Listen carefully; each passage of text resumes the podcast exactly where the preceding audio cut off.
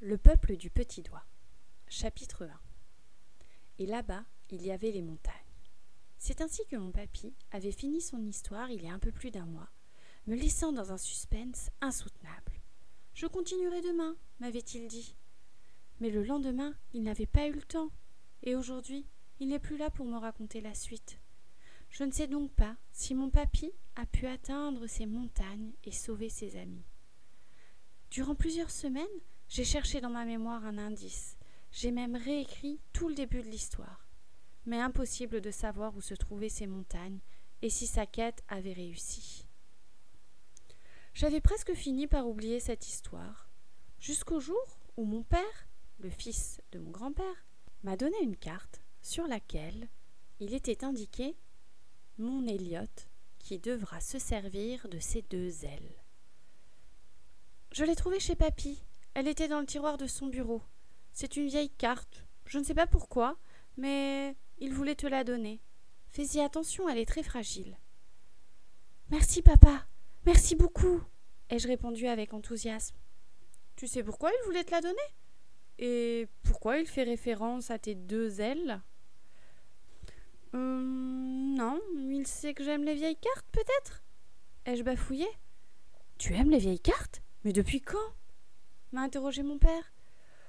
Depuis quelque temps, ai-je répondu pour en terminer avec cette conversation. J'en ai plusieurs au grenier, je te les apporterai. Super, merci papa, ai-je répondu avec un faux air joyeux. Je dois aller à l'école, bonne journée.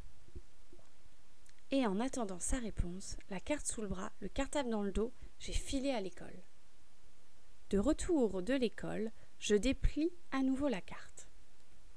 Je reprends une fois de plus ce que je me souviens de l'histoire de mon papy.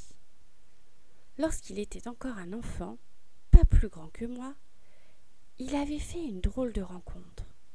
Un peuple tout rikiki qui vivait dans l'énorme forêt près de chez lui. Ce peuple était tout petit, pas plus haut que le petit doigt de mon grand-père. Malheureusement, un jour, un bulldozer a détruit une grande partie de la forêt. S'il voulait survivre, le peuple du petit doigt devait fuir cette forêt qu'il aimait tant. Mon grand-père voulait les aider à trouver un nouveau territoire vers les hautes montagnes, mais pour cela, il devait traverser une rivière sauvage, franchir le territoire des loups, contourner les cratères d'eau chaude et gravir les montagnes. Or, qui dit peuple du petit doigt dit petite ou plutôt minuscules jambes. Des jours et des jours de voyage s'annonçaient. Grand-père avait préparé un baluchon avec de la nourriture, un pull, de la ficelle et son couteau suisse. Il avait même construit un petit chariot pour y installer le peuple du petit doigt. La traversée de la rivière fut difficile. Les petits hommes ne savaient pas nager. Il ne fallait absolument pas chavirer. Mon papy avait transformé sa chariote en radeau grâce aux roues amovibles. Mais il n'avait pas prévu qu'il y ait autant de remous. Le courant entraîna le radeau vers les rochers, qu'il réussit à éviter de justesse, avant de percuter violemment la rive, projetant les hommes et les femmes du peuple du petit doigt de l'autre côté de la forêt. Le temps de se rassembler, de soigner les blessés et de se compter, il faisait nuit noire. Pourtant, il manquait encore vingt-deux personnes. Vingt-deux minuscules petits êtres éparpillés dans l'obscurité de la forêt, sans aucune lune pour les éclairer. Mon grand-père eut juste le temps de fabriquer un abri de fortune avec quelques branches et des feuilles pour mettre les 977 autres à l'abri, avant qu'un terrible orage ne s'abatte. Au matin, le soleil était de retour. Mon grand-père monta sur un rocher, suffisamment haut pour y voir les montagnes. C'est ainsi qu'il termina son chapitre, et me laissa dans l'impossibilité de fermer l'œil de la nuit. Nul comme histoire du soir, j'avais tellement de questions. Avait-il retrouvé les vingt-deux restants Avait-il atteint les montagnes? Combien ont survécu? Mon papy me promit de poursuivre le lendemain. Mais malheureusement, on sait qu'il ne faut jamais remettre au lendemain ce que l'on peut faire le jour même. Résultat, aujourd'hui, je suis toujours avec mes questions, et pour seule réponse j'ai cette carte. avec deux ronds, un triangle, un point d'exclamation rouge et un point d'interrogation entouré plusieurs fois. Reprenons les choses dans l'ordre. Où habitait mon grand-père lorsqu'il avait mon âge? Direction la cuisine. Je ne trouve que maman, qui ne sait rien du tout. J'attends donc désespérément le retour de mon père. À peine la porte s'ouvre que je lui pose la question. À Ibourg, répond-il aussitôt. Il est même né là-bas, jusqu'à ce que la maison de tes arrière-grands-parents soit détruite. Aujourd'hui, il y a le centre commercial où tu aimes aller acheter des jeux vidéo. Mon grand-père habitait ici, juste à côté de chez nous. Mais sur le plan, il y a une immense forêt. Il y a bien encore quelques arbres près du centre commercial, mais je n'appellerai pas ça une forêt. Mais peut-être que lorsqu'il était encore petit, le peuple du petit doigt habitait là-bas. La forêt était peut-être plus grande. Je dois absolument m'y rendre pour en avoir le cœur net. Le mercredi, je profite de l'entraînement de rugby pour aller au centre commercial en bus. C'est la première fois que je prends le bus tout seul et que je ne vais pas au rugby. J'ai tout appris par cœur et tout se passe comme sur des roulettes. Me voilà à Ibourg Village, le paradis des envies, indique la pancarte du centre commercial. Aujourd'hui, je ne m'attarde pas. Ce qui m'intéresse, ce ne sont pas les jeux vidéo, mais les arbres. Je traverse le parking, direction les quelques pins ou chênes, je n'y connais rien en arbres. Finalement, il y en a plus que je ne l'imaginais.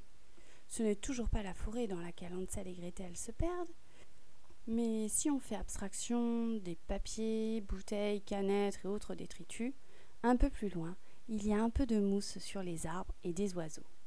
C'est plutôt chouette. J'avance doucement, en regardant bien où je pose mes pieds. On ne sait jamais si un habitant du peuple du petit doigt était encore là. Je sais que ce n'est qu'une histoire pour les enfants, mais on ne sait jamais. Après quelques minutes, je découvre un petit ruisseau. Malgré les pluies de la semaine, il n'est pas bien large. L'eau a de la peine à circuler, tellement il y a de branches et de feuilles. J'attrape la carte pour comparer. Difficile de se rendre compte. Les lieux ont beaucoup changé. Mais peut-être que ce ruisseau était plus gros il y a quelques années. Je le traverse sans difficulté et le longe pour tenter de trouver le rocher qui a permis à mon grand-père de voir les montagnes. Je fais plusieurs essais et finis par trouver un rocher suffisamment important pour voir au loin. Effectivement, je vois, enfin j'aperçois, au loin des montagnes. Ça doit être là. Que faire maintenant? Je ne connais pas le reste de l'histoire. Comment aller jusqu'aux montagnes? Et pourquoi y aller? Je n'en sais rien, mais pourtant je sens en moi que le début d'une aventure commence. Je déplie une nouvelle fois la carte je dois être pile sur le point d'interrogation rouge. Mon grand-père a dû se dire que cela m'aiderait à comprendre que c'était le point de départ. Je commence à imaginer les prochaines étapes. En rangeant la carte, j'aperçois un petit tas de feuilles, un peu particulier. On dirait qu'il y a une entrée dans ce tas de feuilles. Je m'approche, pensant aussitôt au peuple du petit doigt. Aïe Arrêtez, ça fait mal Quelque chose me pique les pieds. On dirait des feuilles qui bougent toutes seules. Elles finissent par s'immobiliser. Je regarde mes chevilles, elles sont toutes rayées. Je tente ma chance et commence à parler aux feuilles, timidement. Je suis Elliot, le petit-fils de William. Rien, pas de réponse. Je continue. William, le garçon qui vous a aidé à quitter la forêt. Enfin, une partie de votre peuple. William? Vous connaissez William? Dit soudain une petite voix à mon oreille. Sans que je m'en rende compte, un petit homme était perché sur mon épaule, murmurant à mon oreille. Oui, c'est mon papy, enfin, c'était. Pourquoi il n'est plus ton papy? Si, il est mort, il y a un mois à peu près. William est mort mais comment nous allons arriver jusqu'à nos montagnes? Cela fait si longtemps que nous l'attendions. Il ne reviendra plus maintenant. Et toi Que fais-tu là?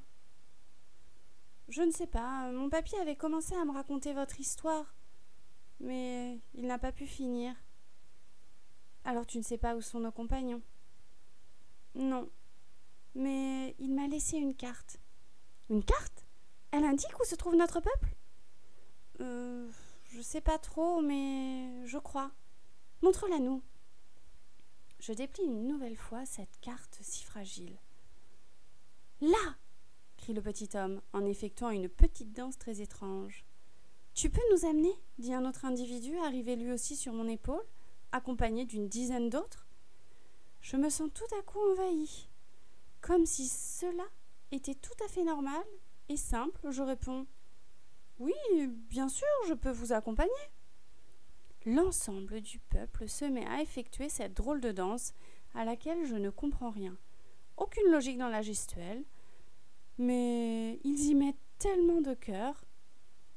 Et moi, je me demande ce qui m'a pris de dire oui. Une fois la danse terminée, je leur annonce que je dois rentrer. Là, je vois bien qu'ils sont déçus, très déçus même.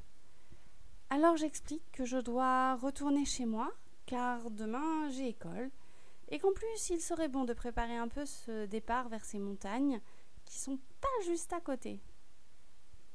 Je promets de revenir samedi, c'est-à-dire dans trois dodos, et leur propose d'ici là de préparer quelques provisions pour le voyage.